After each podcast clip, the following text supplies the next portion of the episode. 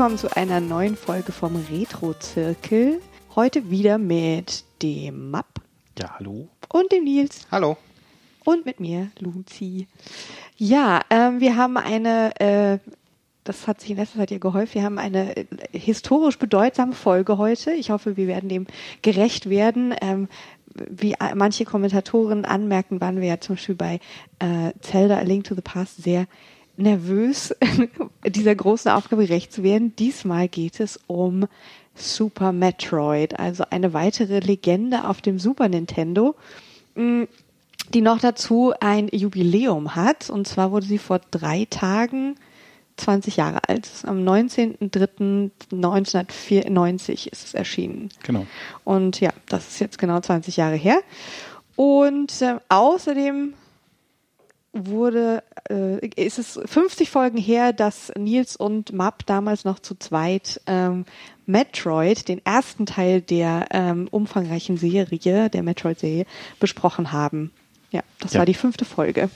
Dabei war, gar nicht ist ja, dabei war gar nicht geplant, dass die so umfangreich wird. Stimmt. Eigentlich sollte Super Metroid der letzte Teil werden. Tja, Tja. Tja.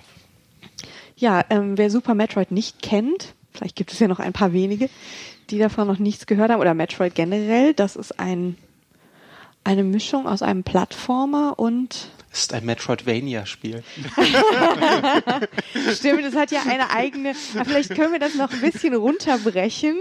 Ähm, ja, es hat zwar mittlerweile ein eigenes Genre geschaffen. Ja. Also es war das erste Metroidvania-Spiel tatsächlich. Ja, sogar noch es, es mehr gab, als. Es gab Vania noch gar nicht zu dem Zeitpunkt als. ja, ja, und es Ja. ist halt noch mehr Metroidvania als Metroid. Ja, stimmt. Also zu Vielleicht dem könnt ihr das noch mal ein bisschen ausführen, Jungs.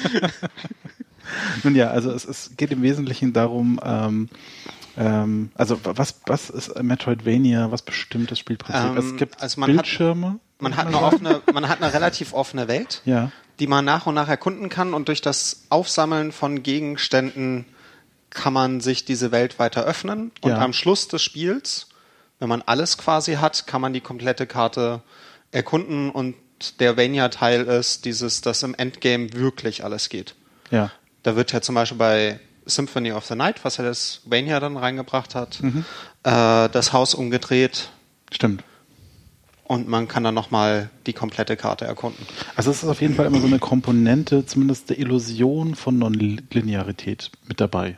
So. Ja, ja. Also und Ja. die wird halt so ein bisschen ähm, durchbrochen, eben dadurch, dass du irgendwie Fähigkeiten aufsammelst und, und Upgrades, die dir dann erst ermöglichen, irgendwo tatsächlich abzubiegen, wo du vorher nicht abbiegen konntest. Das heißt, Genau. ja, man kann nicht potenziell immer überall hin, sondern ähm, man muss schon bestimmte Sachen äh, er, sich erspielt haben, um dann wiederum neue Teile zu erschließen. Aber die Nicht-Linearität kommt natürlich ein bisschen so dadurch, dass klar ist, du musst manchmal bestimmte Wege nochmal gehen, du musst an bestimmte Orte zurückkehren, weil dann da noch eine Tür ist, die du noch nicht geöffnet hast und so weiter. Ähm, Aber es ist im Prinzip halt so irgendwie eine der ersten äh, ähm, Gattungen, die wirklich exploratives Game Design so äh, ähm, verkörpert. Also dass du wirklich halt suchen musst, wo du eigentlich lang musst und irgendwie alles erstmal erkunden kannst, bevor du irgendwie die, die Schienen findest, auf denen du weiterkommst. ja, Ja. und da war Super Metroid auf jeden Fall Pionierin. Ja. Und ähm, ja, es ist ansonsten schon auch, auch Plattformer, jetzt vom Gameplay und ähm, Side, nein, wie sagt man? Shooter? Nicht wirklich. Jump and Shoot. Jump and Shoot. Jump and Shoot, bitte. Das ist gut. Ja. Ja. Es gilt, Aliens abzuschießen, wie Es so oft. Wie, wie so oft. Ja, aber was heißt wie so oft auch da? Ich meine, ja, natürlich. In den frühen Zeiten der, war, glaube ich, jedes zweite Spiel ein Alien-Spiel, habe ich manchmal das Gefühl. Äh, gefühlt. Ähm, es gibt auf jeden Fall viele, aber das ist trotzdem nochmal, äh, finde ich, eine ganz eigene Klasse. Ähm, wo man nicht, äh, wo man nicht lange äh, überlegen muss. Also die Einflüsse so ähm, aus der Richtung Alien, der Film, sind relativ deutlich, denke ich. Ja, das haben die, haben sie ja auch selber Ja, in ja. einem Interview gesagt, vor allen Dingen, Das war nicht, nichts Verhülltes. also Metroid war wohl, also der erste Teil sah wohl ganz anders aus, bis dann irgendwer auf die Idee kam. Dieser HR Giga Film, das wird ja ganz gut passen, das Design.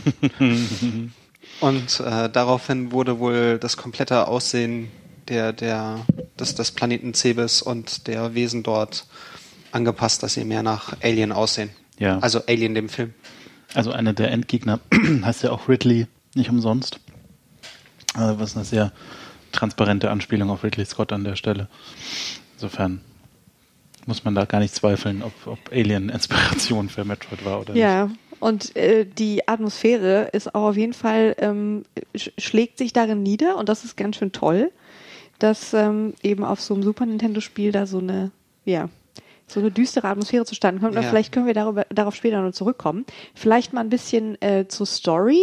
Das fand ich ja auch ganz interessant, dass eben ähm, Metroid, Metroid 2 und dann Super Metroid quasi eine laufen, fortlaufende Storyline bilden. Ja, Ja. Fusion geht danach noch weiter. Ja, ja, Also- gut, ich meinte jetzt mal erstmal bis zu dem Punkt. Es, es ist, äh, danach explodiert ja das, das Metroid-Universum noch weiter. Ähm, Wobei ich aber das Gefühl habe, also ich habe Metroid gespielt, ich habe Metroid 2 nur ein bisschen gespielt und Super Metroid jetzt wieder durchgespielt, ähm, dass die Story, die zusammenhängende Story eigentlich erst im Nachhinein so draufgepfropft. Ja, das ist ja auch mit den zusammenhängenden Stories, also den Stories immer so eine Sache, aber es gibt auf jeden Fall ähm, auf den ersten, in den ersten zwei Teilen, also sie verlässt ja diesen Planet C bis am Ende des zweiten und dann, Dann geht sie zu dem Planeten, wo die, also erster Teil ist, äh, es gibt eine biologische Waffe nam namens Metroid, was halt so ein komisches Wesen ist. Wenn das irgendwo hinkommt, dann macht's halt alles platt. Äh, die Space Piraten, die Weltraumpiraten haben das Ding geklaut und Samus Aran, beste Kopfgeldjägerin im Sonnensystem, hat jetzt äh, die Kohlen aus dem Ofen zu holen, weil die Leute es selber nicht schaffen. Daraufhin fliegt sie nach Cebes, räumt dort auf ähm, und fliegt dann zum Metroid-Planeten in Teil 2, um dort alle Metroids zu vernichten. Und he hält halt einen Metroid, äh, bringt halt einen Metroid zu irgendwelchen Wissenschaftlern von der, was war das, Weltraumkoalition oder so? Ja, irgendwie so. Aber so, so ein Baby-Metroid. Ja, genau, sagen, ein Baby-Metroid und Was ja auch eine ähm, ganz klare Anleihe an die Alien-Theologie ist an der Stelle. Ja, ja. Also sie bringt dieses Baby Metroid zu den Wissenschaftlern, fliegt weg von der Station, um einen Notruf zu kriegen von, von dieser, von dieser Raumstation, dass sie halt angegriffen werden und sie kommt zurück und überall liegen nur tote Wissenschaftler rum. was man jetzt so nicht sieht, aber Doch, Doch, doch. die liegen da auf dem Boden rum. Die, die Ja. sind mir das erste Mal auch nicht aufgefallen. die habe ich wieder Du musst, verdrängt. du musst, du musst drauf, also Wenn du Da da den Gang runtergehst, gehst du ja rechts rein und da ist so dieses komische Ding, das äh, so, so Glas. das Ja, ja. Und da liegen so zwei, drei tote Wissenschaftler am Boden. Mon Dieu. Ja, ja. ja, das fällt auch wirklich nicht auf. Also Ich habe das übrigens gespielt, zumindest da habe ich das Ja, wir haben das zusammen Wir haben das zusammen Aber gespielt, da ist mir das nicht aufgefallen. Ja. Ah, okay. Es ist mir auch erst schwer, ich glaube, als die den Retronauts Lunch Break gesehen habe, da haben Hm. sie es auch nochmal drauf, da haben sie darauf angesprochen, wie, da liegen tote Wissenschaftler rum. Da, guck mal. so, äh, Ich weiß tausendmal nicht, ich- gespielt, noch nie gesehen. Ich, ich habe mich da sehr auf diese Optik von diesem zerbrochenen äh, Laborequipment, was sehr Ja, einfach genau. sehr gut aussieht. Das ist Ja. also für, ich meine, Super Nintendo hatte eh schon ganz gute Grafiken, zumindest im Sinne von, man kann Dinge darstellen und sie dann auch erkennen und sie sind nicht nur kleine Pixelhaufen. Ähm, äh, und und das, das wirkt schon echt super gut, diese. Ja, sie diese haben ja auch nochmal extra Videospeicher in das Modul mit reingebaut. Ah, ja, doch, also die, die Stationsarchitektur äh, und, und äh, Gestaltung ist schon einfach richtig gut. Also sie haben Ja. so eine unter, äh, unterirdische Weltraumstation mit ganz vielen Gängen und ähm, Türen Na, und nicht unterirdisch, ja, ein Raumschiff. Hä? Sie dockt da an das Wir Raumschiff sind ja noch im Prolog. Da Wir sind ja ja auch im noch- Prolog. Wir sind da noch- dockt sie noch die an, da, dockt, Raumstation. da dockt sie an da, dieses runde Raumschiff an.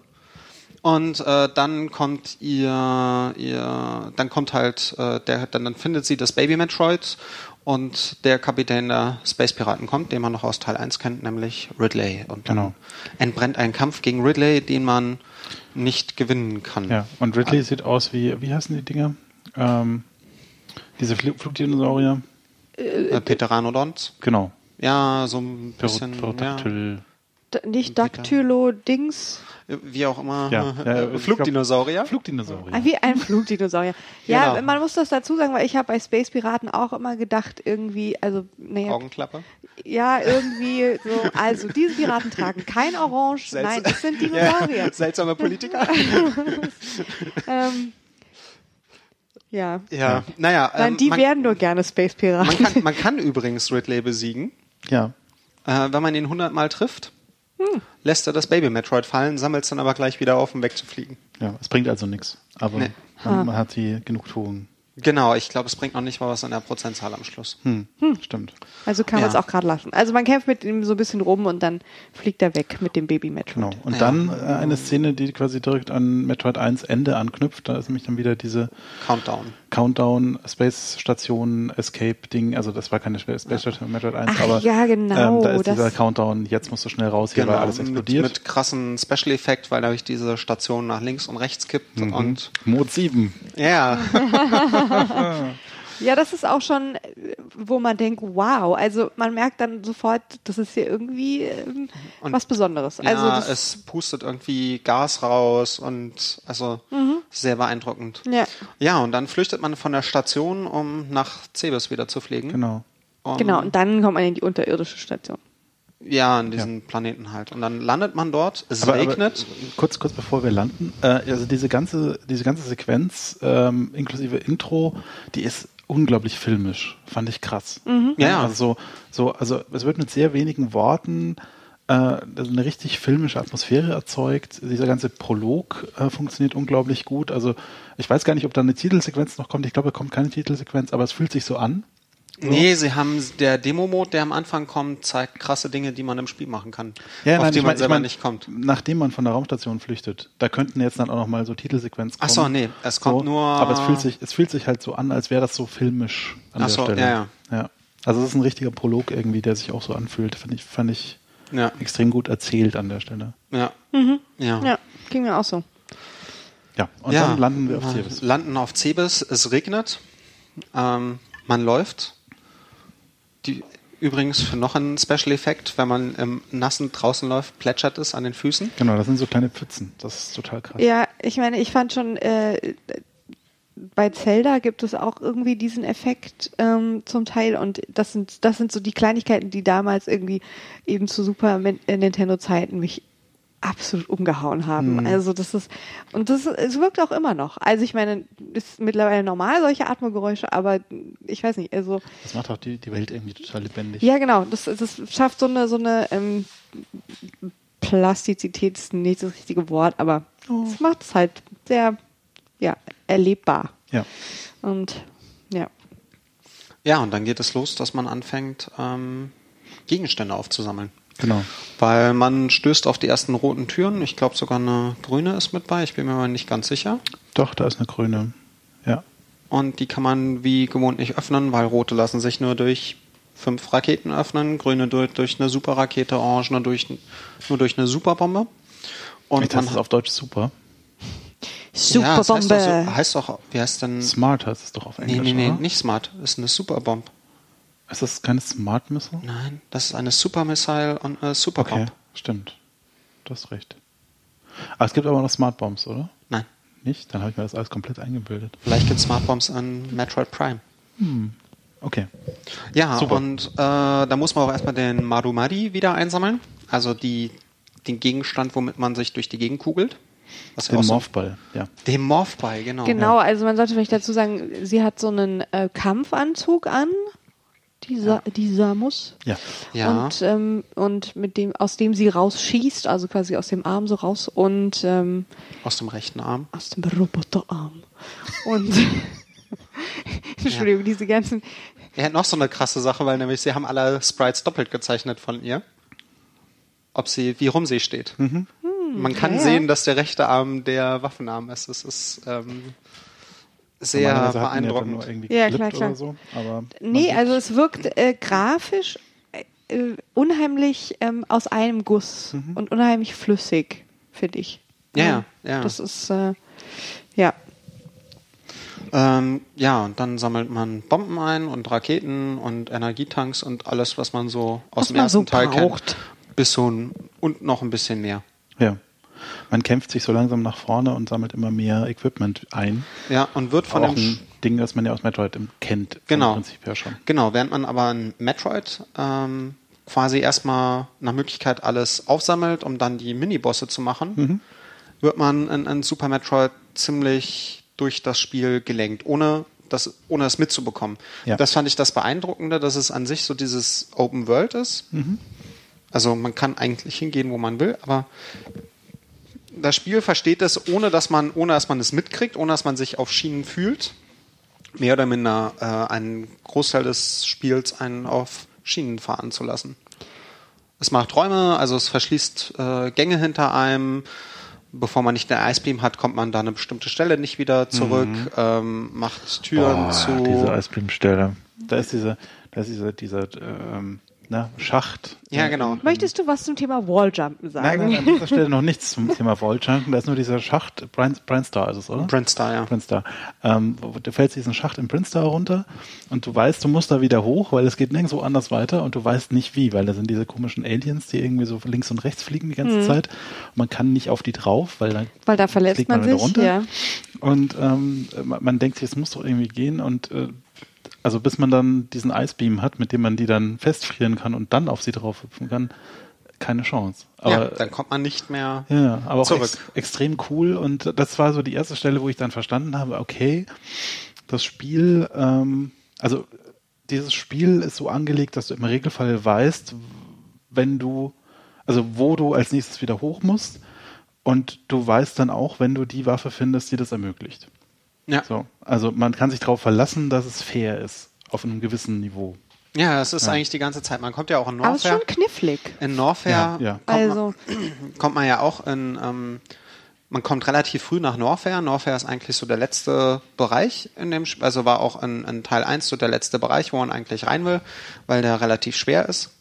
Und ähm, man kommt aber relativ früh hin, ich weiß gar nicht mehr wofür. Aber auf jeden Fall, man kommt nach Norfair und findet gleich eine Tür, wo man reingeht und die Energie rattert nur runter.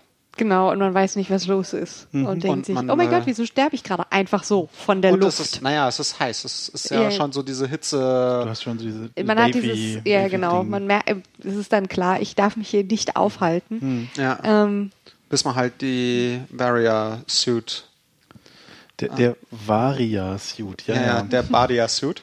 Ähm, Auch großartig. Klärt dieser mich Stelle. auf. Naja, also ähm, äh, im Japanischen ähm, ist zwischen B und V relativ wenig Unterschied von der Aussprache her und von der Transliteration halt auch. Und deswegen wurde halt der Barrier Suit, also Barrier Suit, Hm. irgendwie falsch übersetzt mit Varia Suit. Dabei ist es der Barrierensuit. Genau. Der Ah. eben verhindert, dass man da in dieser Lava schmilzt. Ich hatte ja noch gedacht, es ist der Vario-Suit, weil Wario kam erst viel, viel. nicht viel, Vario im viel Sinne von spät. Mario, Vario, sondern äh, der Variantenreiche. So, der, Ach so.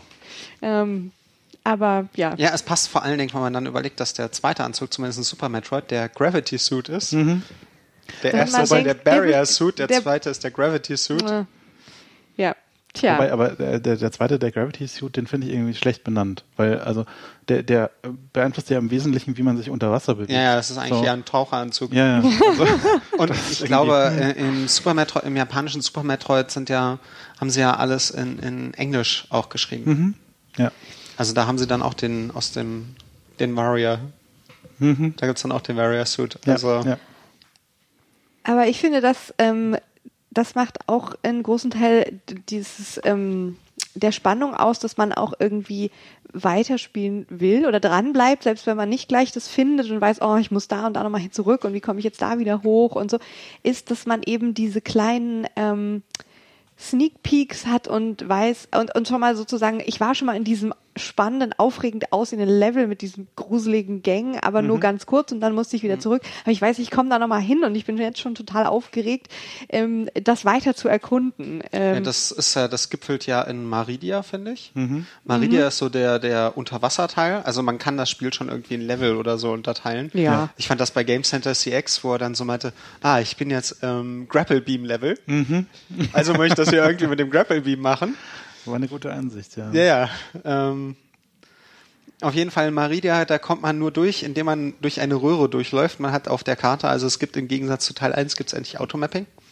Ähm, läuft man durch und landet auf einmal, nachdem man durch einen Gang läuft, oh, dieser auf einer Gang, wo es Karte. schon so, wo es schon so ähm, Wasserig. äh, Wa Wa- Wasser Ja, genau, sozusagen genau. die Genau, Sicht so dieser ver Glasgang. Ah, Ja, das genau. ist total super. Und oh, man sieht das ist optisch drei, ein Genuss. drei Felder auf der Karte, die zu irgendetwas anderem gehören. Mhm. Und dann wieder Da läuft im man alten quasi Teil einmal durch so ein, so ein durch, Durch wie eine? Röhre. Ma, ma, ma, Maridia. Maridia durch. Ja. Und später sprengt man dann eben auch diesen Gang Ja, an der Stelle. das sieht man übrigens wohl im Demo-Mode sogar. ja, ja. Also im Demo-Mode sieht man unglaublich viel, ähm, so in diesem Attract-Mode, der, der kommt, wenn man nicht äh, ein Spiel anfängt, sondern einfach wartet. Da sieht man unglaublich viele coole Moves und, und Wo man so denkt, so, wow, das geht. ja, ja. Also die zeigen einem extrem viele Geheimnisse. Ja. Also es gibt ja auch so geheime Moves. ja, dieser Smart, Smart Bomb Jump zum Beispiel. Der Smart. Der hast also du schon super. wieder die meinst, Smart Bomb. ja, du, meinst der- den Bomb, du meinst einen Bomb-Jump jetzt. Ja, ja, klar. Weil es gibt ja Dieser, noch, Nee, wo, man sozusagen Smart. unter sich die Bomben fallen lässt Genau. und die einem dann nach oben schleudern Ja, und dann kann man einmal, weiter. Du springst einmal, machst eine Kugel und Ja, dann bombst du dich ja, quasi nach oben. oder halt der Super-Jump wird dort gezeigt. Der ist ja auch keine reguläre Technik. Mhm. Stimmt. Also da gibt es im Brinstar gibt es halt so noch einen Bereich, wenn man da reinkommt, da war ich übrigens erst sehr, sehr spät. Ich glaube, als früher gespielt habe, war ich da ziemlich früh. Diesmal war ich sehr spät drin. Da sind dann ähm, Freunde von einem, und zwar die Ettekuns und wie heißt der andere? Hm, Die anderen sind irgendwie die da Dakoras oder Dakoras, genau. Auf jeden Fall, da kommt man halt in so ein, zwei Räume rein. In dem einen Ding wird einem gezeigt, wie der Walljump funktioniert. Mhm. Das ist so das einzige Mal in dem Spiel, wo einem richtig gezeigt wird, wie es funktioniert. so? Ja. ähm, Ja, der Walljump. Gibt auch ein paar anstrengende Stellen, ja. Naja, also ist die einzige Stelle, wo man den Walljump wirklich, wirklich braucht.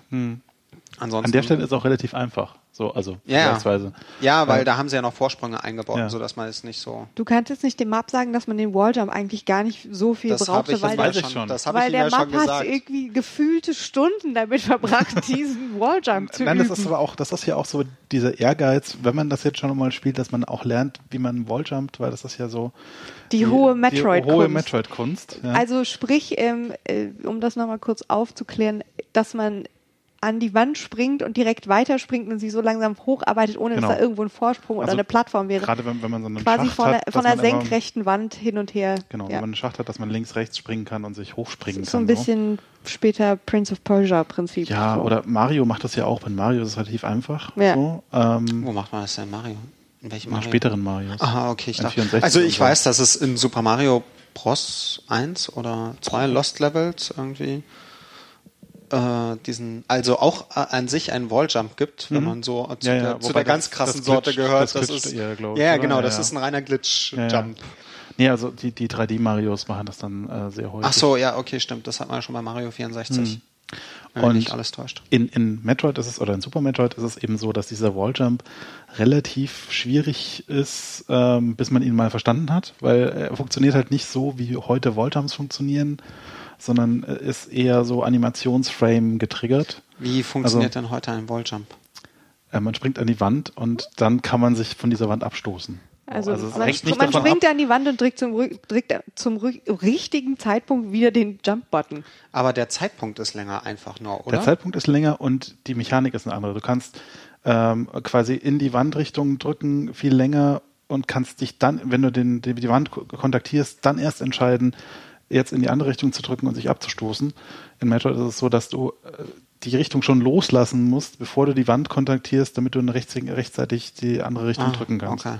So, und äh, das ist so das, was mich immer so ein bisschen, was, ich mir abgewohnen musste. Weil ich halt Okay. so gewohnt Ah, bin, dass ich okay. eben noch draufbleiben kann und dann erst Richtung ändern und ich ja. Ah, okay. ja. Und ähm, ich wusste halt nicht, dass dieser Superjump irgendwann noch kommt.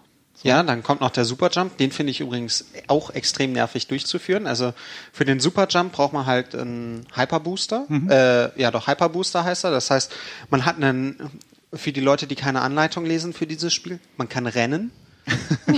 das lässt jeden, scheinbar Ja, jeden, der dieses Spiel ohne Anleitung spielt, in einem bestimmten Raum verzweifeln. Absolut. Auch ja. beim Ich musste es googeln und dann so Ich hab's bei Game- What? Ich kann Ich- rennen?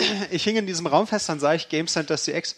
Ach, so mache ich das. Und vor allen Dingen, Adino-san saß so da mit einem, oh, es gibt einen B-Dash. Also, der, der verzweifelte halt auch in diesem Raum. Ja.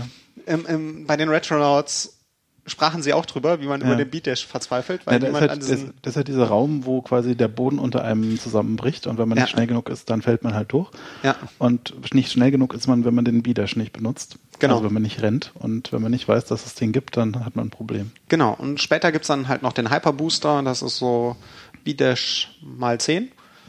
Und ähm, wenn man den halt, man kann diesen Hyperboost machen runterdrücken, in die Hocke gehen. Wenn man das richtig timet, wird, äh, blinkt Samus auf einmal, springt und man rast in die Luft. Und zwar bis zur Decke, mehr oder minder. Dabei wird einem aber auch Lebensenergie abgezogen. Und äh, damit kann man halt bestimmte Geheimbereiche öffnen. Man braucht aber genug Anlauf dafür. Ja. Ich finde es unheimlich äh, das, äh, spannend bei dem Spiel, dass man das Gefühl hat, man kann wirklich äh, Steuerungs ja, ähm, Möglichkeiten entdecken. Also man, einige sind so offenkundig, man drückt halt erstmal die Knöpfchen und hin, hm, hin und her und so. Und dann irgendwann kann man denken, hm, ich könnte doch aber, wenn ich die Bomben hier so unter mich und dann passiert das und das und das kann ich ja ausnutzen. Und man weiß gar nicht, ob es vorgesehen ist. Also klar, manche Sachen sind klar vorgesehen, aber ja, aber das, das trotzdem ist es auch nicht so, als würde es sich so anfühlen, als würde man jetzt hier irgendwie cheaten und würde Ja. so einen Bug ausnutzen oder so, sondern ähm, es ist einfach äh, das ist, spricht eigentlich für eine unheimlich ausgefeilte Spielmechanik. Ja, es ist halt an der Stelle auch explorativ, äh, was die Mechaniken angeht. Also Ja. du kannst halt wirklich probieren, was geht und im Idealfall findest du dann auch raus, was du machen musst. Ja, ja. Und gerade so, wenn man heute keine Anleitung liest und auch schon moderne Spiele ge gewohnt ist, äh, wo man irgendwie beim, spätestens beim zweiten Versuch darauf hingewiesen wird, dass es diesen B-Button gibt, den du drücken kannst, wenn du Ja, schnell ja. laufen willst. Ey, Das ist So. total geil, dass Ähm, jeder diesen B-Dash vergisst und nie diesen Knopf drückt. Ja. Also es ist. Aber Ja. man ist es So heute viele nicht mehr, Knöpfe man ist das heute nicht mehr gewohnt. Man ist es wirklich nicht mehr gewöhnt, weil es kommen ja immer dann irgendwann äh, Tutorial-Männchen Mhm. oder irgendwie halt die Situation, wo, ja, es gibt immer, Ja, und also an der Stelle, also ich, ich glaube, das darf man auch nicht zu rom romantisieren. Ich glaube, das ist zum Teil natürlich auch so ein bisschen ein Kind der Zeit und das hat man damals halt einfach nicht gemacht und das war halt irgendwie damals auch so, dass man vom Spieler oder dass der Spieler erwartet hat, dass er eben auch viel Zeit da rein investieren kann. Ich habe um die komplette Anleitung können. gelesen damals. ich habe nie hinzu. gelesen. Ähm, aber ich, ich glaube, dieses- zu einem gewissen Grad, um, um den Gedanken fertig zu formulieren, zu einem gewissen Grad ist es schon auch einfach so äh, eine Mechanik, die man heute nicht mehr macht und dadurch geht auch was verloren. Also dieses, ähm, wir sagen dir nicht, wie es geht, du musst es selber rausfinden, das nimmt einem halt nicht ähm, so die- diese, dieses Glücksmoment von jetzt weiß ich, wie es geht, was man heute halt irgendwie so, heute wird man zu sehr an der Hand genommen und merkt halt auch, dass man an der Hand genommen Ja. wird. ja, was sie halt in Super Metroid ja auch viel machen, wenn man eine neue Waffe oder einen neuen Gegenstand oder sowas hat, dass sie dann direkt eine Zone oder sowas einbauen, kurz nach der, nachdem man diesen Gegenstand bekommen hat, Mhm. der ihm erstmal so verschiedene Techniken damit beibringt. So mit dem, Ja. Also abverlangt.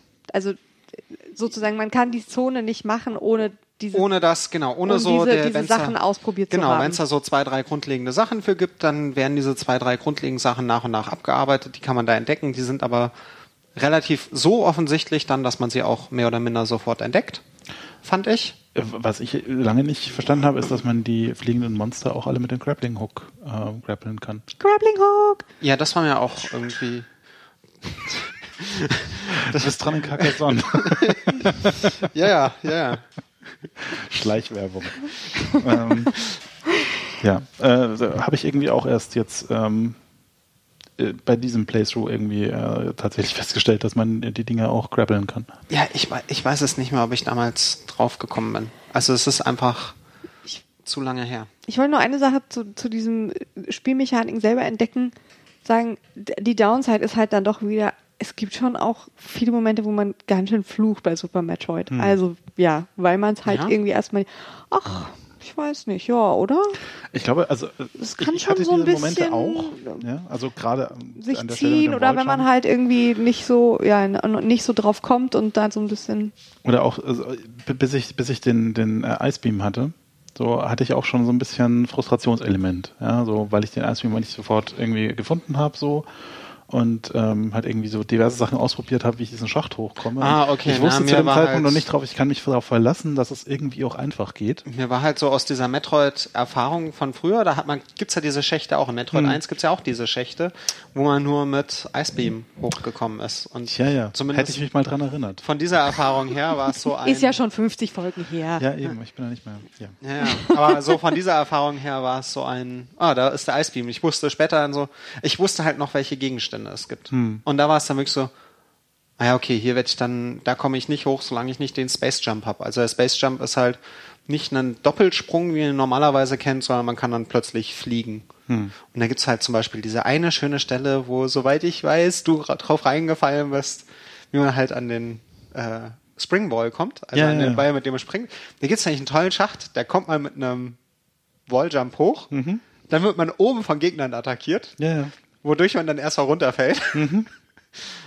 Ja, ja, also vor allem, also da ist der Schacht und in diesen Schacht kommt man auch nur rein durch eine ein Block Größe, große Öffnung, Ja, ja, die ist durch die man von Treibsand aus mit einem, einem äh, Saltosprung Sprung reinspringen muss, was Ja, ja. auch eine Pixelangelegenheit Ja, ja, ist, die zusätzlich erschwert wird dadurch, dass du nicht mal sinnvoll abspringen kannst, weil dieser Treibsand eben dazu führt, dass du ständig hüpfen musst. Ja. So, also äh, allein da reinzukommen war schon nervig. Ja, Ja, ja, ich dann weiß, musst du ich weiß, ich hab das ja auch probiert. Ich hab das ja auch erst probiert. Ich habe das geschafft, wohlgemerkt. Ja, ich auch. Ich Ja, bin ja. auch den, den Gang hoch. Ja, ich habe dann nur dann irgendwann aufgegeben, weil ich Ja, keinen ich Bock nicht. mehr auf die Monster. Mal. So, ich, ich bin nämlich diesen Schacht dann tatsächlich mehrere Male ganz hoch und habe dann erstmal die Gegner alle kaputt gemacht. Ja.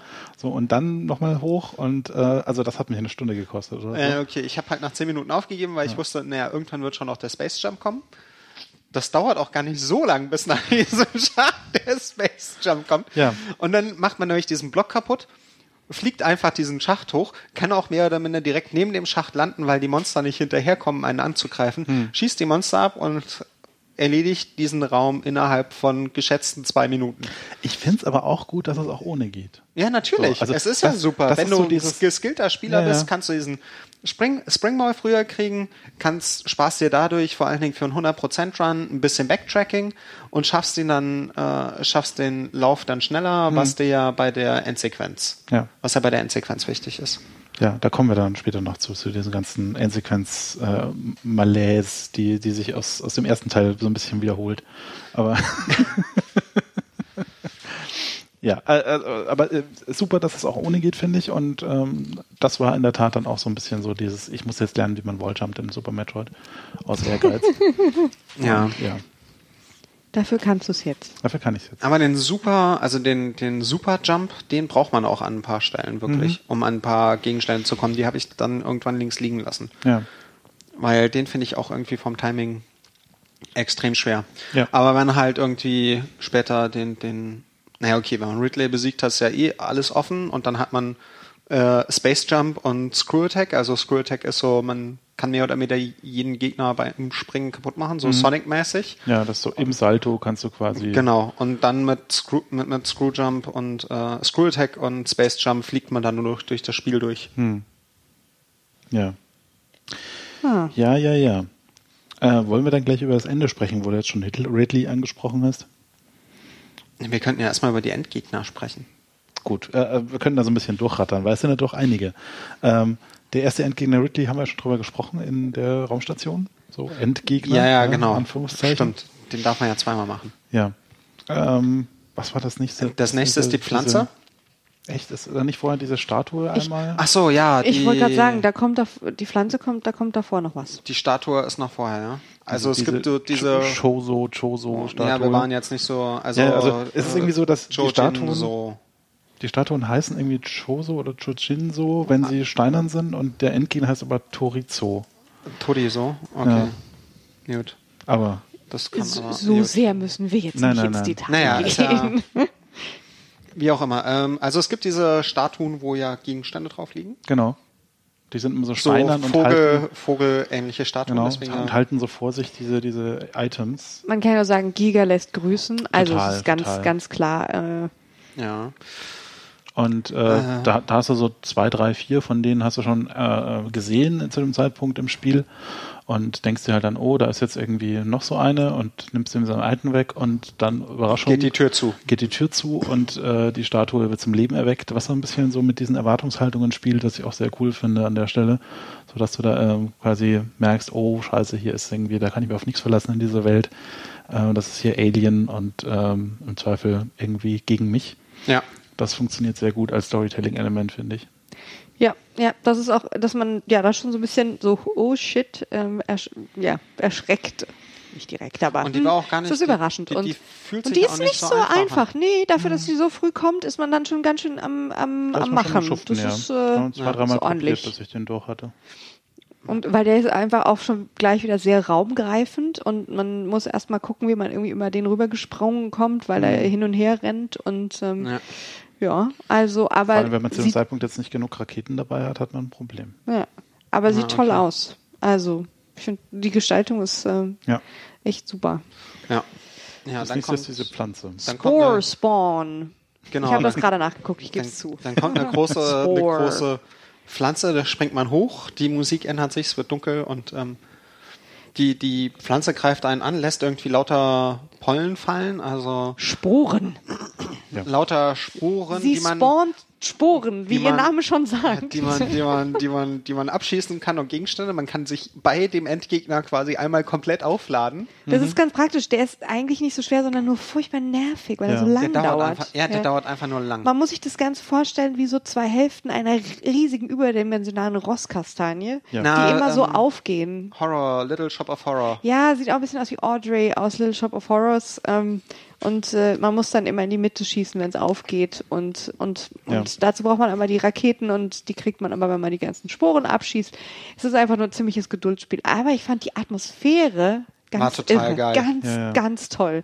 Ich glaube, die Musik ändert sich auch, Ja. ne? Und ah, das war Ja, die Atmosphäre ist total geil in diesem Raum. Und dann, wenn diese Pflanze kaputt geht, trocknet sie aus und man kann auf dem Körper des Endgegners, muss man dann hochspringen in den nächsten Raum. ja. Ja, Dann sind es nur noch Kastanienhälften. genau. Ja. Da, dann der erste richtige Boss, in Anführungszeichen. Die anderen zwei zählen als Mini-Bosse. Dann kommt es, dann kommt schon Kreit. Mhm. Ja, Kreit ist, Kreit, vor Kreit kommt Mini-Kreit. Ja, aber das Wie- zählt ja nicht. Also ja, das ist auch aber so ein bisschen wie, so. wie, das ist ja aus Teil 1. In Teil 1 hatten sie ja auch vor Kreit, Mini-Kreit. Ach echt? Das kann mir. In Teil 1 hatten sie auch Mini-Kreit vorher. Ja. Und ähm, dann kommt halt Mini-Kreit und dann kommt Kreit, Mhm. der erst so einen, naja, nur einen halben, dreiviertel Bildschirm hoch ist. Ja, das sieht hier so ein bisschen aus wie so eine Schnappschildkröte.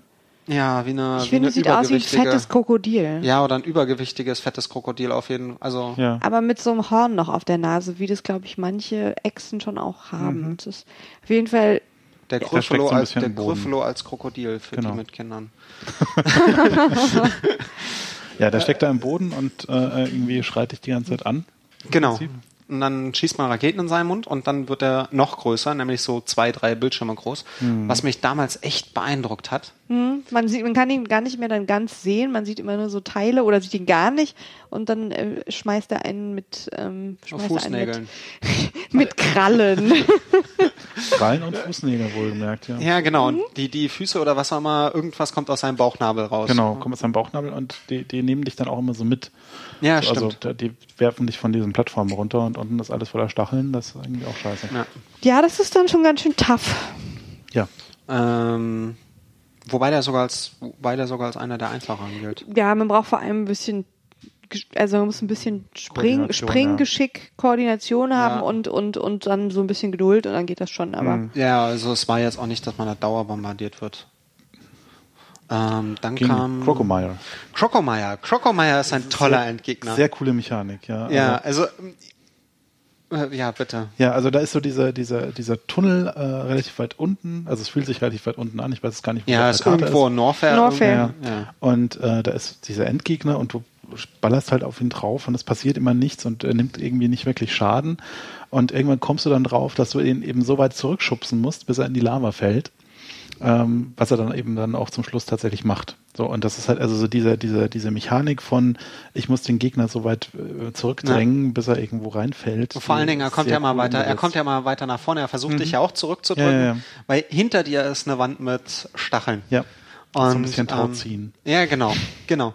Und wenn man ihn dann besiegt hat, zerfällt er ja an Knochen, dann wird diese Wand aufgebrochen, man läuft hin und dann taucht er nochmal als Skelett auf. Man denkt so, äh, ja, und dann zerfällt das Skelett. genau. Ist einfach nur so ein Fake-Out. Also man hat auf jeden Fall, man kriegt was für sein Geld. Ähm, Ja, es ist für die Arbeit. Das ist, ähm, spart nicht mit äh, Das- Aufregung. Die, die Bemerkung Effekten. fand ich schön in einem Interview, weil ich gelesen habe, dass ähm, also ursprünglich sahen wohl die Gegner zu niedlich aus und Crocomire war wohl in seiner ursprünglichen Form so niedlich, dass die Playtester Mitleid mit ihm hatten, wenn sie ihn besiegt Er haben. ist aber immer noch ziemlich niedlich irgendwie. Ja, und dann Also, kam halt ähm, der eine, wie heißt er, ein Yamane, kam glaube ich rein. ja, ja. der dann alles nochmal umgezeichnet hat und auf widerlich gemacht hat. Ja, der, der, jetzt ist es so, dass es so ein bisschen aussieht, als würde er so leicht so schmelzen oder so Teile von dem so, so, so tropfenartig auch. Oder als würde er schwitzen. Ich weiß es nicht genau. Auf jeden Fall hat er so. Ja. So ein rotes, so- so, ein so ein rotes roter- Krokodil oder irgendwie Ja. sowas. Ja, aber mit, weiß nicht, vier, So vier Augen, Augen, ja, und Es ist aber schon einmal so ein rotes Knuddelkrokodil irgendwie. Ja, naja, so. Knuddel. Also es ist so ein bisschen, weil es immer noch auch so ein bisschen viel so rundlich ist. Ja. so ein bisschen vielen- nach Pokémon aus. Es hat so diese super deformed Optik so ein bisschen. ja, ja. Ja. Nicht so Ja. schön ist dann der F- Fantun. Boah, das war, Was also war das gleich wieder? der Phantun ist ähm, meiner Meinung nach der zweitschwerste Endgegner gewesen. Der hat so ein Auge in der Mitte und ist wie so ein großes Gehirn mit Ist einem halt ein Rüssel. Geist. und Ist halt, immer ein, ist, halt ist halt ein Geist, Dieser fliegende der, Elefant. ähm, ja. der im Wrecked-Ship ist, was ja sehr cool ist, so dass dieses abgestürzte Raumschiff ist. Meine Theorie ist übrigens, das ist das Schiff von den Etekun und den Dracoras oder wie auch Ja, immer sie ja, heißen, von ja. den Vögeln. Das Ja. ist von denen, das von denen das Raumschiff ist. Auf jeden Fall, ähm, der taucht halt, also das, das Coole ist an diesem Schiff, da ist der Strom ausgefallen, wenn man da hinkommt, man findet einen äh, Speicherraum, der nicht funktioniert, weil halt der Strom ausgefallen ist und Mhm. dann kommt man, es tauchen immer mal wieder Geister auf, also ist so Horror angesagt. Ja. Und dann kommt man halt zu diesem Phantun und ja, das ist halt irgendwie so ein Kopf mit einem Auge oder wie auch immer, das immer wieder und so dann so blaue, Rüssel ja, und so blaue Flammen Mhm. fallen lässt und dann halt so verschiedene Pattern hat, was er mit diesen Flammen macht. Und ich fand den extrem schwer. Also ich habe mich da selbst, also da, da habe ich mich, da bin ich dann absichtlich draufgegangen, um vorher nochmal wirklich aufzutanken Mhm. an Energie und allem. Und hab Also, den dann ist, hat immer so ein noch. bisschen diese, diese Castlevania-Boss-Mechaniken von ich tauche mal auf, ich, dann bin ich wieder weg und so. Das, also, das Ja, hat und sich ein bisschen dann- Castlevania-artig Ja, und dann hat er, hat er diese Flammen geschossen, die man auch kaputt machen kann. Dann habe ich meine Mhm. Superraketen in diese Flammen reingeschossen, und ich so dachte, oh Mist. Ja. Und dann kommen halt so, so Wellen, wo er so diese Flammen in Wellen abschießt, wo ich dann irre Probleme hatte, drüber zu springen, obwohl ich schon in der richtigen Position im Raum war. Und ja, ich habe da viel geflucht an dem Endgegner. Kann ich mir gut vorstellen. äh, wenn du den besiegt hast, geht der Strom wieder an, was eine Genau. coole Sache ist. Weil dann kannst du dann auch speichern und die Geister kommen nicht mehr und so. Das wollte ich. ja, dafür kommen, dafür kommen andere Dinge, die ich Ja, kaputt ja, machen. Und, dieser, und einer der schwersten Räume in dem Spiel, meiner Meinung nach. Welchen meinst du? Äh, das ist der Raum ganz oben im Wrecked Ship, der nach Krateria wieder rausführt. Da werden die, werden die Türen zugemacht und da sind, keine Ahnung, Ach ja, den. sechs, sieben Gegner drin. Und ich bin halt da kurz nach äh, Phantun rein, hatte halt wenig Energie, Okay. wenig Raketen. Ja, das ist ein und Problem. dann war dieser Raum unheimlich schwer, fand ich. Und Mhm. den, was halt schlimm ist in diesem Raum, man muss dann auch alle Türen einmal aufmachen, Ja. Wenn man alle besiegt hat. Das, wenn man ansonsten kommt in diesen Raum rein, alle Türen sind wieder zu. Ja. Wenn man das nächste Mal reinkommt. Und so kann man dann in Zukunft durchrennen. Äh, Um noch die Endgegner fertig abzuhaken, Botwoon war Botwoon dieser war- Wurm. Ein roter Wurm. Ah, das war dieser Wurm. Ja, Ja, der so war, leicht der, der war hauptsächlich nervig. Ja. Also es war so eine Schlange, die halt durch Löcher So rein ein und raus so eine ist. Muräne im Prinzip. Ja, eigentlich, genau. Ja. War ja auch in Maridia, oder? ja, ja, genau.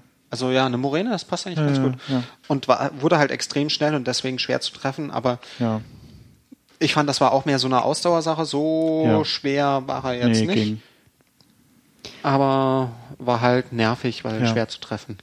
Dann haben wir den Dragon. Ja, Dragon. Dragon. Das ist der mit dem Grappling Hook, oder? Ja, man kann ihn wohl auch so besiegen. Also es ist halt so ein. Der Erst ist, kommen so, der ist auch wieder so komplett so vier- de deformed, oder? Also so man kann irgendwie gar kleine nicht so. Besser- Drachen, die aussehen wie er und dann kommt er halt in groß. Mhm. Und dann hat in diesem Raum so Wie ein Drache Elektro. sieht der aber nicht direkt aus.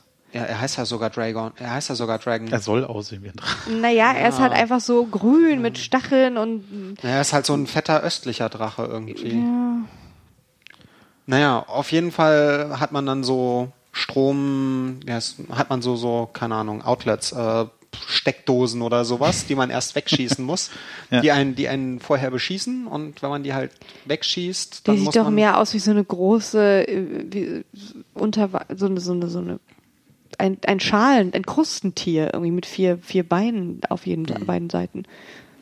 Er ist auf jeden Fall eine Mischung aus ziemlich vielen, weil er hat auch diesen Stachel dann irgendwie eigentlich. Ja, genau. Und dann greift er einen. Ja. Also dann greift er einen, was man sogar bei dem Boss will. Das Problem ist nur, er sticht einen dann mit dem Stachel, dann muss man warten, bis er einen nah genug rangebracht hat an ähm, Eine einen dieser dieser Steckdosen? geöffneten Steckdosen, die man vorher alle freigeschossen hat, während er in der Gegend rumgeflogen ist. Und dann kann man in die Steckdose krabbeln und ähm, genau, dann, dann mit ihm zusammen elektroschockt gewer- werden. Genau, genau. Man röstet sich selber, röstet ihn aber noch viel mehr. Und ähm, So eine Halbkamikaze. danach ist er halt besiegt. Damit geht er relativ einfach. Hat er aber bei mir auch mehrere Versuche gebraucht. Also ihn würde ich so als drittschwersten Gegner Ja, ja. einstufen. Also Ja. ich wusste zwar die Mechanik, aber ich habe auch ein paar Versuche gebraucht, weil ich falsch gegriffen worden bin und dann nicht schnell genug an die Steckdosen rankam und mir war auch erst nicht klar, dass ich die Steckdosen erst freischießen muss und Ja. Ich finde, der sieht ganz schön eklig aus. Ja, es ist also auch mit dem Stachel, das finde ich super eklig. Ja. Dass du da in seinem Brustkorb irgendwie zu, da, da festgekrallt bist und er dich von unten irgendwie so Äh. stachelt. Ja. Okay, da sind wir eigentlich auch schon in Ridley's Lair. Fast- Ja, fast dann kommt man in die Hölle. Holzchorizo. Genau, dann kommt man in die Hölle. Mhm. Und äh, dafür ist die goldene Toriso, Genau, dann haben wir nochmal so eine. Statue. Die nochmal ein bisschen, was hält die? Was hält die? die? oder? Die hält die Screw Attack aber, glaube ich, oder? Ja, ja, genau. Und äh, die muss man halt, ja, die war, die war ganz nett.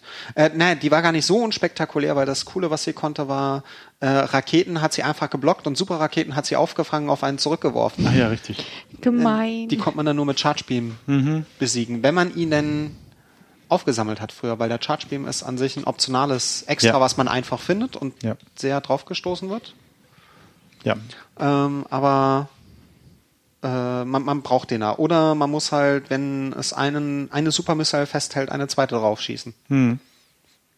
Ja, und dann kommt Ridley. Ja. Und Ridley war der pure Hass, fand ich. Ich weiß nicht, wie ging's euch so? Ach, es geht. Ihr merkt ja schon, ich bin etwas stiller heute. Ich habe es soweit leider nicht geschafft. ich hatte nie so viel Zeit, mich vorzubereiten wie ihr. Das ist, ähm, tut mir sehr leid, weil ich das Spiel eigentlich ganz großartig finde. Aber ich lasse euch reden. Ja.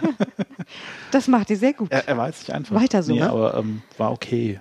Ja, Also ich habe gekotzt. Das war für mich wirklich mit Abstand der schwerste Endgegner. Ich Ich hatte, finde, ich hatte der mehr sieht Probleme so- mit Dragon eigentlich so. Ich finde, Ja? der sieht so klasse aus, Ridley. Also das ist wieder hier unser Flugsaurier mit Also- in, aber so violett mit so roten Flügelchen und ich finde, der sieht wirklich Gerade im Vergleich zum Metroid halt, auch wo er wirklich Ja, total wo er so winzig, aussieht. ja, ja, genau, Ja. sieht er richtig cool aus. Aber ich bin halt in diesen Raum rein mit irgendwie zwei oder drei Reservetanks, zehn Energietanks, 120 Missiles, 40 Super Missiles und mehreren Powerbomben, weil der Typ ist an sich von, der kann mit allem verletzt werden. Hm. Und hab halt immer noch mit Plasmabeam und allem drum und dran echte Schwierigkeiten gehabt. Also sechs oder sieben Versuche habe ich bei dem gebraucht. Ein paar Ähm, Versuche habe ich auch gebraucht natürlich, aber also der, der greift halt schon an, also der hat verschiedene Pattern, äh, wie er durch die Gegend fliegt, wie er einen mit irgendwas bebombt, wie er durch die Gegend hüpft mit seinem Stachel nach unten. Er greift einen und lauter solche Sachen. Die Powerbomben weicht er in der Regel aus. Also man kann halt Powerbomben legen und die senden halt wie so, ein, so, ein, so eine Schockwelle aus. Ja. Und nur was in der Schockwelle drin ist, wird auch äh, erwischt in der Regel. Mhm. Und auch Ridley fliegt dann in der Re äh, fliegt da meist schnell weg. Hm. Ja, naja, auf jeden Fall. Und wenn man den dann besiegt hat, kriegt man den letzten Gegenstand. Das ist die Screw Attack. ja, richtig. Nee, nach ihm kriegt man gar nichts. Nach ihm kommt man in den Stimmt, Raum stimmt, mit dem, mit aufgebrochenen, Glas, ja. mit dem aufgebrochenen Container. Da gibt's noch einen Energy, Energy Tank, Mhm. den, man, den man finden muss. Also der finden muss im Sinne von, der liegt da nicht offen rum. Man sieht nur, in dem Raum ist irgendwas, weil Ja, ja. auf der Karte wird oftmals angezeigt, dass so ein Raum mit einem Punkt, ein Raum mit einem Punkt ist irgendein Gegenstand. Hm. Ja, aber da ist eben so dieser, dieser Container, in dem das Baby-Alien war, der Baby-Metroid, Ja. und der ist aufgebrochen. Genau, und wenn man dann Ridley besiegt hat, Mhm. geht's ab nach Turian. Mit einer sehr coolen Sequenz. Ähm, nämlich den, Diese den, Rohrpostgeschichte. dem Boss, ne, erstmal der Bossraum. Mhm. Wenn man dann, ähm, man hat, nee, die Rohrpostgeschichte. Das war vorher schon. Das ist in Norfair, wo man Ja, durch ja. Maridia durchfliegt und die, die, ähm, wie heißen sie? Also diese, diese Fake Metroids sieht man da das Ja, ja, erste ja, ja, Mal. richtig, richtig. Ich habe auch vergessen, wie sie heißen. Irgendwas mit Troch, Trochoid oder sowas. Ja, nee, ja, irgendwie so. Trochoid oder irgendwie Ja, sowas. irgendwie so. Sehen so ähnlich aus wie Metroid, sind aber total easy zu besiegen. Ja. Ja, ähm, Endboss. auf jeden Fall, ja genau, Turian. Turian sollte man kurz noch beschreiben, weil es ist auch äh, szenisch ziemlich cool gemacht. Ähm, ja, man hat erstmal diese so eine Statue aus den vier Bossen, aus den vier großen Bossen. Ähm, wer war das? Dragoon, Rayleigh, Cryde und die Pflanze? Nee, Phantom. Phantom. Die Pflanze ist nämlich kein Das ist echter ein Miniboss, Boss. ja. Ja, genau. Und die haben so Steine in den Augen und dann werden die von grau in gelb und dann, wenn alles geöffnet ist, versinkt die im Boden und es kommt ein neuer Aufzug zum Mhm, Vorschein, der einen nach Turian bringt, dann wird man komplett auf Schienen durch das Spiel gefahren. Ja. Dort trifft man dann auch das erste Mal die richtigen Metroids. Also Mhm. Diese so lustigen quallenartigen Dinger mit, mit, mit einem roten Blob, mit einem Genau. Zell, roten Zellkern. Ich finde ja sind irgendwie so große Zellen mit Ja, ja. Beißerchen. Ja. Die sich auf einsetzen, dann hat man ein echtes Problem und besiegt man halt wie in Metroid 1 mit Icebeam drauf, fünf Raketen rein und fertig. Und dann Das ist schon ganz schön krass kommt man an der Stelle. Also da Ja. hat man nicht mehr viel zu lachen. und dann kommt man auf einmal in einen Raum, wo alles, wo, wo man Gegner sieht und die sind aus Sand. Wenn man die berührt, zerfallen die einfach oder wenn man auf sie schießt. Und dann sieht man einen Gegner reinspringen in einen Raum, kann nicht weiterlaufen. Ein, die Metroids sind eigentlich so ein bisschen wie so Quallen mit Ja. Stacheln unten Ja. dran. Kommt ein gigantischer Metroid, der sich auf diesen Gegner setzt, ihn komplett aussaugt, dann zerfällt er, dann Uah. ist er auch in, in Sand und dann setzt sich der Metroid auf einen, man kann nichts dagegen machen und saugt einen aus bis auf einen Energiepunkt. Ja. Und dann lässt er einen los und schwebt einfach rum, bis man einmal auf ihn schießt. Und dann haut er ab. Und man denkt sich so scheiße. Und dann gibt's irgendwas, dann gibt's irgendwas, wo man seine Energie wieder komplett aufladen kann. Ja, da ist dann so eine Charge Station, glaube ich. Ja, ich glaube Energie und Raketen Ja, Charge genau, Station. genau.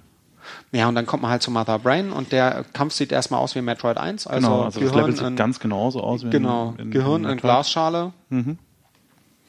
Und äh, man macht es halt kaputt. Ist total easy im Gegensatz zu Metroid 1. Denke ich so, ja, das war's. Und dann wird Mother Brain bildschirmgroß.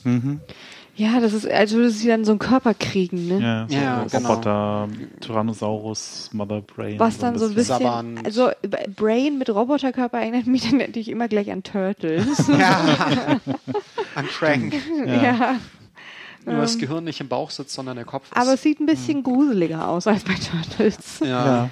Und ist dann erstaunlich einfach zu besiegen gewesen, fand ich. Ja. Das war. Map, du wolltest noch was zum Thema Ende sagen, irgendwie, dass es im Vergleich zu Metroid und irgendwas, dass es nicht so gut gelöst wäre. Was hast du vorhin gesagt? Das, das Endproblem. Ach Nein, nein, so, also, da nee, kommen das wir noch kommt, zu. Da kommen wir noch da zu. kommen wir noch zu. Da kommen wir noch zu. Wir, überziehen heute ein bisschen. Das ist Ja. äh, Metroid. Ja, da ja, ist muss- okay. Das dauert. Ja, ordentliche Spiele brauchen mehr Länge. Ja, auf Ja. jeden Fall, äh, man besiegt dann, man, man, man kämpft gegen Mother Brain, bis sie auf einmal mit ihrem Hyperstrahl kommt oder sowas. ja, Egal, wo man sich im Raum befindet, man wird gegen die Wand gedrückt und verliert irgendwie 600 Punkte Energie. Mhm. Regenbogenstrahl. Ja, da ist übrigens ein guter Tipp, dass man die Reserve Tanks auf Auto eingestellt hat. Was, ich verstehe gar nicht, also es gibt ja diese Reserve Tanks, das sind einfach leere Tanks, die man bekommt. Die werden nicht in der normalen Energie aufgeführt. Die kann man dann zusätzlich auffüllen zur normalen Energie. Und man kann die auf manuell die jederzeit irgendwie per Hand nachfüllen. Und wenn sie auf Auto sind, füllen sie halt die Energie auf, wenn man stirbt. Ja. Ich verstehe gar nicht, warum man die auf manuell haben will. Ja, verstehe ich auch nicht, was das soll. Also, Also ich habe nirgendwo den Vorteil darin gesehen, warum ich die auf manuell haben will. Ich finde es total super, dass man die Möglichkeit hat, einen, einen, einen Energietank automatisch, also der einen automatisch auflädt, nicht irgendwie so wie in den meisten anderen Spielen, wo man irgendwie dann seinen Heiltrank hat und dann musst du schnell während dem Kampf so, ah, schnell, Heiltrank und so. Äh, Das ist doch, das ist doch super. ja, ja, aber die Default-Einstellung ist halt manuell. Ja, ja, das Man muss halt erstmal auf, auf, naja, auf Das jeden macht es Fall. einem fast ein bisschen zu leicht, wenn man die automatisch auffüllen kann. Aber man braucht's. Also, ja, naja, dann, dann haut ein Mother Brain gegen die Wand äh, und dann kommt auf einmal unser Monster Metroid wieder, Ja. setzt sich auf Mother Brain drauf, saugt Mother Brain aus, setzt sich auf einen selber drauf, füllt einen komplett wieder auf und diese man hat Met- den diese man hat- Metroids, man wirklich. hat den- Aber das ist irre, weil das ist wirklich, da ist Äh, so ist- Story drin. Ja, ja, genau. Und man Das hat dann ist den auch- Hyperbeam. Ja, genau. Es ist, ist ja nicht komplett ausgesaugt, Mother Brain, weil äh, die, Ja, Mother Brain kommt dann wieder, steht dann wieder auf. Genau. Das Und- ist ja das, aber es sieht erstmal so aus, als ob Mother Mhm. Brain ausgesaugt ist. Dann steht Mother Brain Wir wieder hätten auf. irgendwann mal eine Spoilerwarnung abgeben sollen. das ist doch das ist implizit. Das ist, Spoilerwarnung ist bei Relay to Circle immer implizit. ja. Ja, okay, Ja, das stimmt. außerdem-. Außerdem Ah, muss man das alles selbst gesehen haben. das Spiel ist 20 Jahre alt. nein, nein, B, nein. wir haben Denk doch mal an die angesagt- ganzen jungen Hörerinnen und Hörer, die wir bestimmt haben, die davon noch nie gehört haben. B, B, wir haben, wir, wir sagen ja vorher das Spiel an, damit die Leute genug Zeit, zwei Monate vorher haben wir das Spiel angesagt, damit die Leute genug Zeit haben, es durchzuspielen. Stimmt, ihr habt es ja eh schon alle durchgespielt. Genau. Ähm, Nun ja, aber die, dann dieser kommt Metroid, halt dann, der einen da dann- gerade jetzt genau, gibt einem noch wieder. den Hyperbeam, dann kann man gegen Mother Brain kurz kämpfen, dann kommt der Metroid nochmal, Genau. setzt sich auf Mother Brain drauf und dann tötet Mother Brain den Metroid und Oh ich mein weiß- Gott, was für ein Kampf der Giganten. Ja, ja, also es ist auch sogar so, dass, dass du das Gefühl hast, dieser Metroid hat dich jetzt, beschützt dich jetzt quasi nochmal vor Mother Brain. Also der Ja, hat dann eine genau. Zeit lang noch auf dir drauf. Und es ist total seltsam. Also ich hatte das bei Game Center CX, da meinte, irgendwie habe ich jetzt Mitleid mit ihm. Ich kenne dich, ich kenne dich erst seit so kurzem, aber ich habe Mitleid mit ihm. Mhm. Ich dachte, ich hatte genau dasselbe Gefühl. Naja, es ist ja auch relativ klar, dass es eben dass der Baby-Metroid ist. Ja, der aber irgendwie trotzdem, das ist dich, so- äh, dich als Mutter sieht und deswegen beschützt und ähm, irgendwie also Das ist, da wird es dann sehr sich dann aufopfert für dich. Ja, aber Ja. trotzdem irgendwie, das, das ist halt trotzdem so, das ist so dieses, eine großartige Geschichte ohne Worte zu erzählen. Mhm. Dass das halt kommt, das ist irgendwie fünf Minuten Story in diesem kompletten Spiel, aber sie ist trotzdem irgendwie emotional und man, man Es ist empfindet halt, irgendwas. Es ist halt sehr minimalistische Storytelling auch an der Stelle. Also es hat irgendwie, äh, du kannst, äh, du hast das Gefühl, da ist sehr viel Story in diesem ganzen so Level. impli- implizit. Implizit, an, Ja. also diagetisch ist, ist der Fachbegriff. Ähm, Du nun wieder. äh, im, im angelegt. Und äh, an der Stelle dachte ich mir, Super Metroid ist so ein bisschen Gone Home vor 20 Jahren. So, also dieses ähm, du, du- Uhu, jetzt Ja, ja. wird's hier aber. Es ist so ein bisschen, ähm, die Story ist einfach, du musst es, wenn du es erkundest, dann ist da viel mehr Story als ähm, ja, der du tote. Wissen, der tote Wissenschaftler vor Crites Raum. Was macht der da? Genau. Ja, auch so diese Geschichte mit, äh, wo du sagst, die, die Etacons, äh, das ist das Raumschiff von den Etacons und Ja, du die eben dann zum Schluss ähm, Kann man sie retten? rettest, dann siehst du das auch noch wegfliegen und so. Also Ja, es ist, es ist viel- nicht so, dass, dass man da irgendwie nur so, oh, dann machen wir hier halt noch so ein Raumschiff. Und das hat keine weitere Bedeutung, es sollte Hm. einfach nur ein Raumschiff sein oder so. So, dass, dass da, man merkt, da haben Leute sich hingesetzt und sich dabei was gedacht. Und auch wenn sie das jetzt nicht weiter ausführen konnten oder wollten, ist es da und du kannst es irgendwie, Ja, ja. die, die Welt ist, ist äh, es, es gibt eine Geschichte zu, zu Elementen in der Welt. Ja. Ja.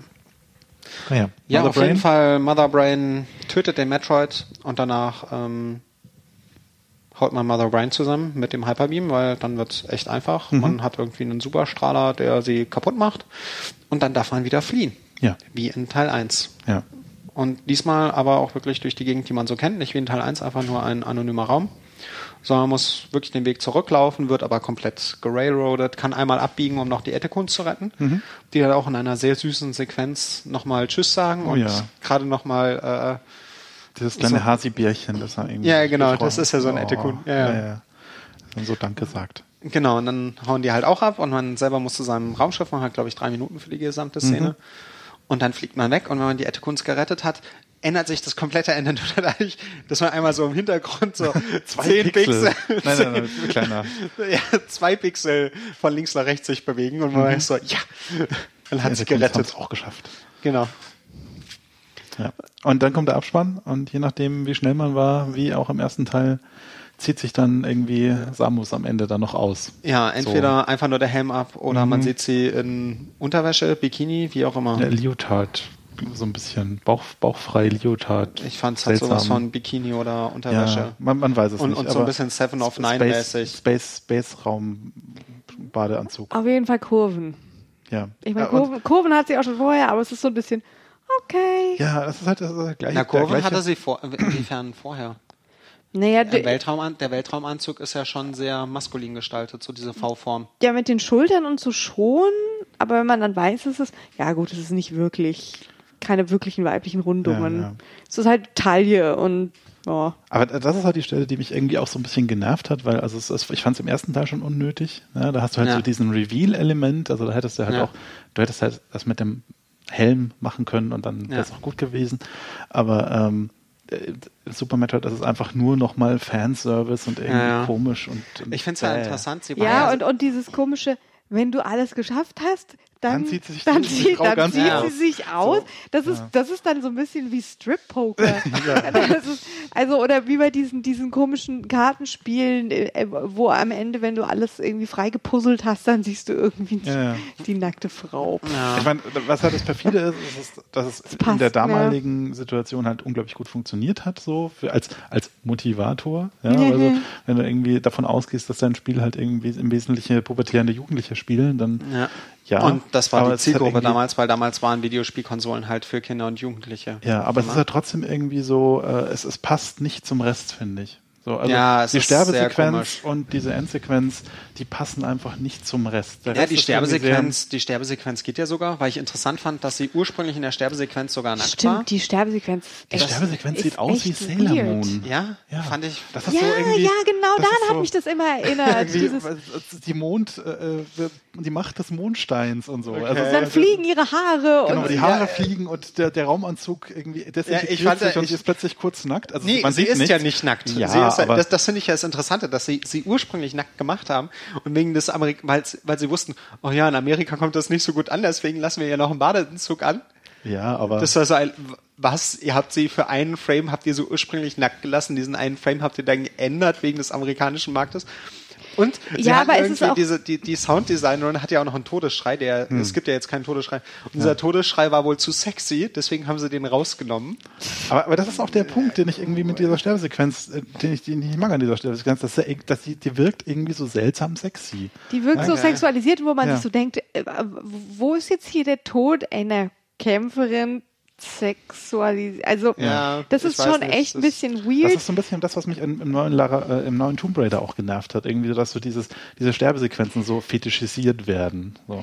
Und das Okay. ist, das ist, es fällt schon, finde ich, echt auf bei Super Metroid. Also das ist, wie sie sich dann so, so durchbiegt, das ist so dieses Manga-artige und, äh, und man denkt halt auch, warum sollte jetzt irgendwie so ihr kompletter Anzug wegfliegen? Was hat das irgendwie damit Hm. zu tun? Ähm, es ist ja nicht so, als würde sie jemals so, äh, je, je, jedes Mal so der gleiche Beam treffen, der jetzt irgendwie ihren Anzug auflöst, aber nicht äh, irgendwie ihren, ihre Unterwäsche. Und, und ich muss sagen, mich ich- stört das nicht. Was kein irgendwie- Plädoyer dafür ist, dass sie nackt sein sollte. Es ist generell, die ganze, die ganze Sequenz ist absurd. Ja, aber mich, mich stört nicht nur diese, diese äh, irgendwie, die, diese komisch sexistischen Untertöne an der Stelle, sondern mich stört im Prinzip eigentlich äh, viel mehr, dass an der Stelle das halt nicht mehr Alien ist, sondern Sailor Moon.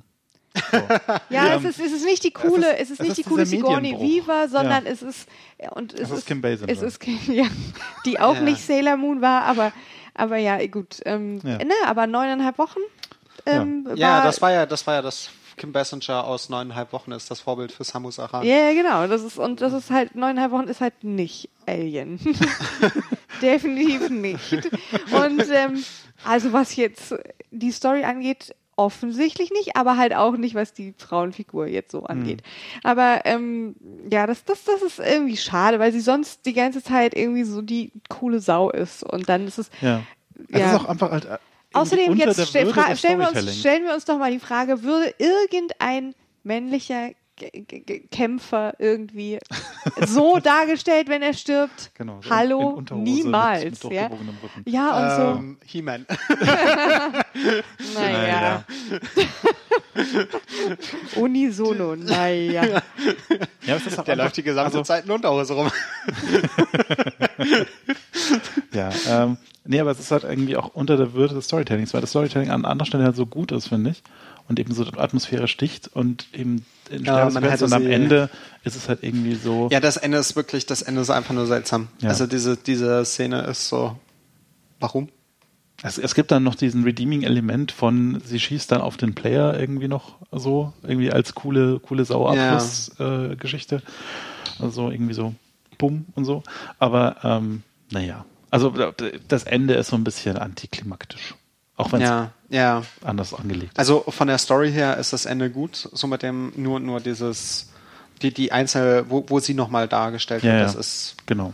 so wozu. So diese Endsequenz, diese Belohnungssequenz. Ja, ja. Die ist irgendwie komisch. ja. Nun ja, aber insgesamt muss ich sagen, ähm, ich glaube, es ist das beste Spiel, das wir beim Retro-Zirkel bisher gespielt haben. Ja, da Für habe mich. ich drüber, da habe ich drüber überlegt. Ich kann immer Da solche Rankings nicht machen. da Das ist, dafür sind Spiele zu unterschiedlich. Nee. Also mir machen andere äh, auch genauso Spaß. Also, oder, also ich. Aber es ist auf jeden Fall also ich unter kann, den Top Ten. also ich kann verstehen, Top warum es in irgendwie jeder Top-Liste irgendwie aufgeführt wird. Und teilweise sogar als das beste Spiel, was je gemacht worden ist. GM hatte irgendwie mal so eine Top 100 gehabt, wo es als Ja. auf Platz 1 war und später dann auf Platz 30 oder so. Also je nachdem, wonach ge gerankt wurde. Und äh, Ja, es hat auch. ich finde es auch. Also ich habe überlegt und dachte mir, ne, doch, ich finde es besser als Zelda 3. Ich finde, das, das- ist einfach ganz anders. das kann man doch gar nicht richtig Ja, doch, doch. Es ist halt, nee, ich habe bei dem, hätte ich mehr Bock, es nochmal zu spielen. Ich fand diesen kompletten Spannungsaufbau und wie es einfach funktioniert von der Erzählung und allem, fand ich es fortschrittlicher, weiß ich jetzt nicht. Ich fand es besser gestaltet. Ich bin ansonsten immer so, denke ich so, ja, Snatchard, das war das Topspiel. Ähm, aber ich glaube, weil es mich auch damals so überrascht hat Ja. weil es so gut von der Geschichte war. Aber ja, Super Metroid ist definitiv eins der besten Spiele, die wir bis Ich hatte halt so die, die Wenn nicht sogar Erfahrung, das Beste.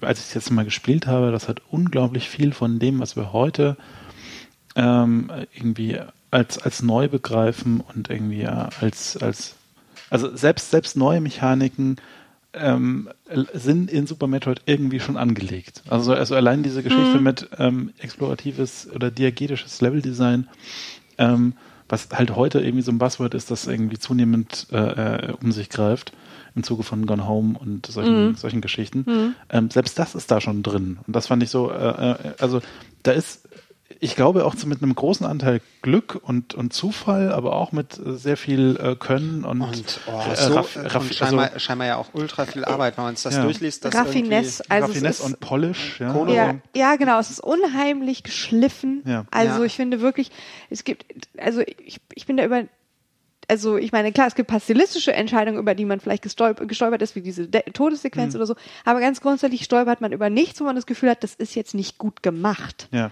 Also da gibt es Ja, die Sprungmechanik ist vielleicht so ein bisschen streitbar, aber selbst das äh, kann man Ja, aber ich, aber ich habe nicht das das Gefühl, ich habe nicht das Gefühl, die ist so, weil sie es nicht besser hingekriegt haben, die ist so, weil sie es so entschieden haben. Die, ja, ja, und Ja. die ist ja auch so gemacht, so gut, dass ich weiß, wenn ich da einen Stein sehe, weiß ich nach ein paar Minuten Spiel, schaffe ich es, zu diesem Stein hinzuspringen oder nicht. Also das ist einfach, man weiß in diesem Spiel immer, kann ich Dinge erreichen. Also man sieht Ja. Dinge und weiß in der Regel, ob man sie erreichen kann oder nicht. Ja. Bis auf so ein paar Stellen, wo es dann nicht so, kriege ich das jetzt mit einem Walljump hin oder nicht. Aber ansonsten weiß man eigentlich in das, der das Regel. Spiel kommuniziert unglaublich viel äh, ohne Worte. Und nicht nur Story, sondern halt auch Game-Mechanik, Geschichten, wie weit ich springen kann und so. Ja, Also es und lädt, was das angeht, einfach dann auch so ein bisschen zum Ausprobieren ein. Mhm. Und also atmosphärisch, ähm, wir haben jetzt über die Gestaltung so ein bisschen geredet. Klar, Alien ist es noch ein bisschen bunter als das. Logisch super, ist es ein Super Nintendo-Spiel. Hm. Ähm, aber trotzdem bleibt es relativ düster. Ja. Das ist total Ähm, dicht. Es ist total dicht und dann die Atmosphäre. Also als ich das erste Mal, ich kann es, ich kann es nicht von früher. Ich habe es jetzt zum ersten Mal gespielt und ich hatte es schon mal äh, letzten Sommer, glaube ich, sogar schon mal angespielt, weil ich einfach neugierig war und ähm, weil ich Metroid noch so gar nicht kannte. Warum weiß ich auch gar nicht. Es war eine, eine echte Bildungslücke. Und, ähm, und ich habe mich richtig gegruselt. Also es war wirklich so, dass ich dachte, wow, ähm, das, das packt total und man ist irgendwie, man steht unter Spannung, bevor man überhaupt äh, und in Gefahr ist. Weil man ja ganz am Anfang, wenn man auf diese Station kommt, dann ist da erstmal nichts. Und man denkt die ganze Zeit, oh Gott, oh Gott, gleich, gleich ist los, gleich geht's los, gleich passiert was, oh Gott. Und man geht diesen Gang runter und dann, ähm, und dann muss man ja erst flüchten und dann gibt's auch erst Gegner auf einmal äh, irgendwie. Und dann ist es ja, dann ist man fast erleichtert, wenn man denkt, okay, jetzt ist wenigstens diese Spannung vorbei und ich, ich habe das Ja, und dann landet man so auf Ceres. fasziniert, das ist so filmisch. Und dann Ähm, landet man auf Cebes mit diesem Regen und es ist so, naja, wie wenn man so raustritt und es ist Regen, so dieses Gefühl von Ruhe irgendwie. ja, das Hm. ist alles so ein bisschen gedämpft und auch das schafft wieder dieses bedrohliche, äh, irgendwie ist irgendwie jemand direkt im nächsten Frame, ist jemand hinter mir. Es wirkt so verlassen und, Ja. und dann erst nach einer Weile, so wie, wie wenn der Gegner aus der Statue kommt und man ist auf einmal, man denkt die ganze Zeit, ich bin hier in so einer verlassenen, äh, in so verlassenen Katakomben und dann zack. Wobei ich aber auch Ähm, sagen muss, dass dann später so ein Gefühl von, naja, zu Hause oder wie auch immer. Also ich wusste dann so, man, man hat die Karte dann kennengelernt, wusste, wo so die Gefahren stehen und man kommt dann raus in Krateria und ich dachte so, ah, das kenne ich. Ja. Das kenne ich, da weiß ich, wo ich, wo ich bin. Äh, ich weiß, hier kann mir nicht allzu viel passieren. Ähm, auch wenn ich in alte Bereiche mit mehr Waffen und sonst was, also das war gerade so mit der Attack war das so ein. Ja. Und wenn Ja, man Gott, sich die und jetzt Karte, fliege ich ja. hier durch die Gegend. wenn man sich die Karte mal äh, irgendwie anguckt, mal, mal googelt und da gibt's natürlich verschiedene Leute, die dann die ganze Karte zusammengebastelt haben oder also so ein Gesamtüberblick. Ja. Das ist unfassbar, wie groß das schon ist. Also es ist Und es wirklich ist alles miteinander verbunden. Ja, also es ist auf jeden Fall ein was ist das richtige Superlativ für also es ist ähm, ein äh, game-historischer Meilenstein und äh, man sollte sich das auf jeden Fall mal Ja. anschauen. Ich meine, man merkt das ja daran, dass wir jetzt nicht mal irgendwie gesagt haben, dass die Grafik gut ist und dass der Sound gut ist, weil das steht eh nicht in Frage. Ne? Ja, Ja, das ist irgendwie Wir, wir sprechen über Regen und wir sprechen über Atmosphäre und Storytelling und ähm, also diese technischen Sachen, die treten in den Hintergrund, weil der Rest so gut ist. Ja. Was mir aufgefallen ist beim Spielen, und das ist irgendwie jetzt eher eine Frage an die Zuhörer und Zuhörerinnen als als andere, ich habe das Gefühl, das Sounddesign ähm, hat sehr das Sounddesign von Half-Life und Half-Life 2 beeinflusst. Also ich habe so das Gefühl, einige Soundeffekte sind Kann ich nicht sagen. sehr nah dran. Ich habe da ein 2 bisschen geguckt auch und wenig- ich hatte das Gefühl, ja, äh, ist nur so eine Randbemerkung, ähm, ist mir aufgefallen. Ich, ich habe Probleme, Ego-Shooter zu spielen. ich werde da immer so reingezogen, krieg dann Angst. Das kann dir aber bei Super Metroid auch passieren. Ja, ja, ist aber wirklich so. Bei Ego-Shootern habe ich da echt äh, Probleme mit. Naja, naja. Also wer es Ähm, jetzt noch nicht gespielt hat, ähm, dem sei das äh, absolut ans Herz gelegt und ich denke, ähm, wenn man sich für Videospiele interessiert, dann sollte man Super Metroid gespielt haben. Auf jeden Fall. Also wenn man auch nur ansatzweise ein Interesse hat an, an Video- und Computerspielen, dieses Spiel sollte Ja, äh, durchgespielt es ist, werden. es ist so historisch, es, ist, muss einfach. Ja, Ja. ich hoffe, wir haben euch ein bisschen ähm, Lust gemacht mit den ausführlicheren, heute etwas ausführlicheren Beschreibungen. ja, und ich Ja. habe meine, meine Notizen im Kopf sind noch länger. Nein, ich finde aber auch, man muss dann bei bestimmten Sachen einfach das mal erwähnt haben, dass das, ja, also, das könnt ihr dann vielleicht nachspielen, wenn ihr es noch nicht getan habt und, und dann äh, das mit euren eigenen Eindrücken abgleichen. Genau. Ja. Ja. Ja. Wir freuen uns auch immer noch über nachträgliche Kommentare. Und, ähm, und Ja. natürlich über welche zu dem Spiel, was wir als nächstes spielen. Und ehrlich Welches gesagt, ist I'm at a das loss. das? Ich weiß nicht, was wir als nächstes spielen. Tetris.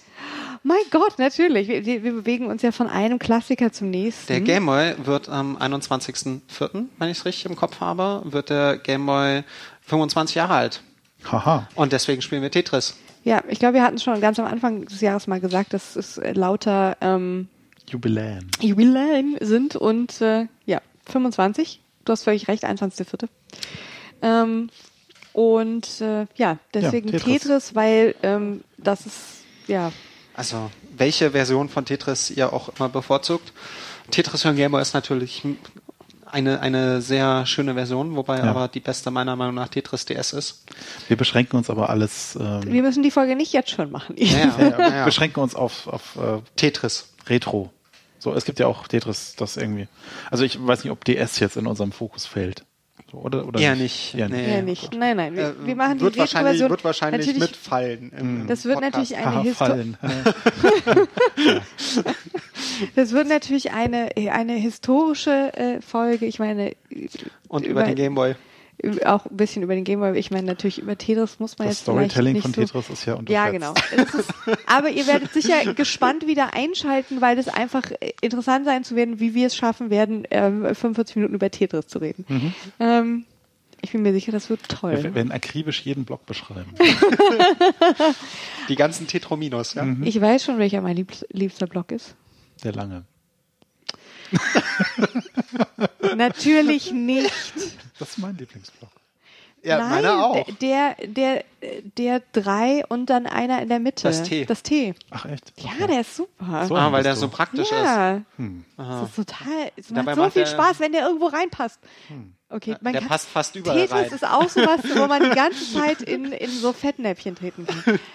Wir sollten das jetzt an dieser Stelle beenden. ja. Das kommt dann alles in der nächsten Folge. Aber damit Genau. habt ihr jetzt schon so einen Genau. kleinen Sneak Peek. Genau, auf Ähm, retrozirkel.de könnt ihr unter der aktuellen Folge kommentieren. Ja, zur Zu aktuellen Tetris, Folge zur oder aktuellen zu Folge. Tetris. Oder zu Tetris. Oder zu Tetris. Genau. Wenn wir irgendwas erwähnen sollen, wenn ihr einen Lieblingsblog habt, sagt Bescheid. Genau, euer Lieblings-Tetris Ja. oder irgendwas zum Gameboy. Ja. Eure schönsten Kindheitserfahrungen mit dem Gameboy. Oh ja. Ja, davon werden wir sicher auch noch welche zu hören kriegen. Von uns dann. Ja, Haha. Genau. Aber bis dahin, Zum Beispiel, dass der Map keinen hatte oder so. ja. Was, wirklich nicht? Nein.